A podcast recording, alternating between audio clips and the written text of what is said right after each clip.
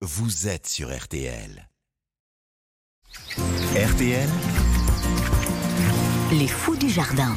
En ce dimanche matin, on retourne dans notre potager avec notre cultivateur. Bonjour Pierre. Bonjour Alexandre, bonjour à tous. Alors, ce matin, vous avez décidé de nous parler du radis noir d'hiver, un légume un peu oublié. Un légume oublié et un légume qu'on va pouvoir semer en ce moment pour préparer notre potager d'automne. Donc on a vu la semaine dernière ensemble comment semer nos rangs d'épinards.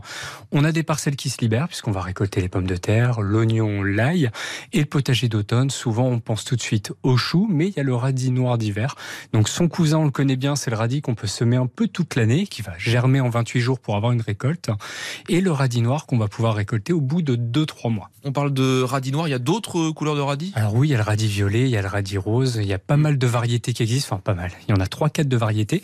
Après, ce qui est sympa avec le radis noir d'hiver, enfin le radis d'hiver, c'est moment de la récolte, on a la couleur et donc on peut savoir la variété. Si on préfère par exemple le radis noir d'hiver, on sait qu'il est noir. Si on préfère le variété rose ou violet, on a directement la variété pour racheter une autre variété l'année prochaine. Oui, on peut le voir directement. Voilà, tout à fait. Alors une fois qu'on a trouvé notre parcelle qui se libère avec un petit peu de place, on va travailler notre terre légèrement. Alors si on habite dans le sud de la France, il y a une croûte qui va se former, surtout si on n'a pas paillé notre potager, donc si on n'a pas mis de foin, de paille ou de feuilles mortes en surface. Mhm. Une croûte se forme parce que la terre est au contact direct du soleil, il fait très chaud et c'est ce qui provoque des ruissellements d'eau quand il se met à pleuvoir un peu trop fort. L'eau n'a pas le temps de, de- la terre n'a pas le temps d'absorber cet excès d'eau et donc l'eau reste en surface. Donc une croûte va se former, donc il faut casser cette croûte. Donc là, on va utiliser une binette pour casser la croûte.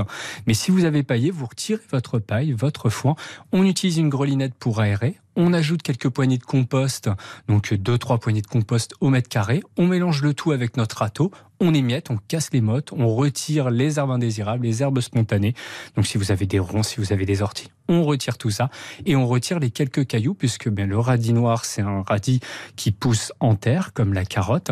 Donc il faut une terre assez meuble pour pouvoir pousser correctement et avoir de longs radis. Bon, maintenant qu'on a travaillé la terre, euh, qu'est-ce qu'on fait? Alors on réalise des sillons, donc des sillons avec le manche de votre râteau par exemple. Là on n'a pas besoin d'un outil un peu particulier. On peut utiliser une binette, on peut utiliser notre main aussi, ça fonctionne parfaitement.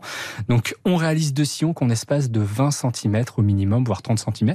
Si vous avez semé vos épinards, vous pouvez faire un sillon entre vos rangs d'épinards de la semaine oui. dernière. On réalise un rang au milieu. Et ensuite on sème nos graines de radis. Alors les graines de radis sont un peu plus grosses que les graines de laitue ou les graines de carotte. Donc on va essayer de les espacer et de laisser 5-10 cm entre chaque graine. Ça nous évitera d'éclaircir les rangs par la suite, puisque sinon on va devoir faire comme avec les carottes, dès l'apparition des premières feuilles, laisser de la place pour que les radis puissent grossir. Bon, et après c'est bon, on est prêt pour la récolte? Alors après c'est bon, on garde le substrat toujours humide les premières semaines. Il faut vraiment arroser au minimum une fois par jour si vous habitez dans le nord de la France, en Normandie. Bon, en Normandie, il n'y a pas besoin d'arroser, il pleut tellement. Mais si vous habitez dans le sud, vous pouvez même arroser plusieurs fois par jour, deux à trois fois par jour pour garder le terreau toujours humide. Et ensuite, on pourra récolter dans deux, trois mois. Deux, trois mois, il faut être un petit peu patient. Il faut être un peu patient, mais ça vous permettra d'avoir de belles récoltes en fin d'automne et cet hiver. Pour avoir du beau euh, radis noir d'hiver. Merci beaucoup euh, Pierre, notre cultivateur, chaque dimanche matin sur RTL. Tous les conseils pour un potager en pleine santé. Euh, à la semaine prochaine À la semaine prochaine.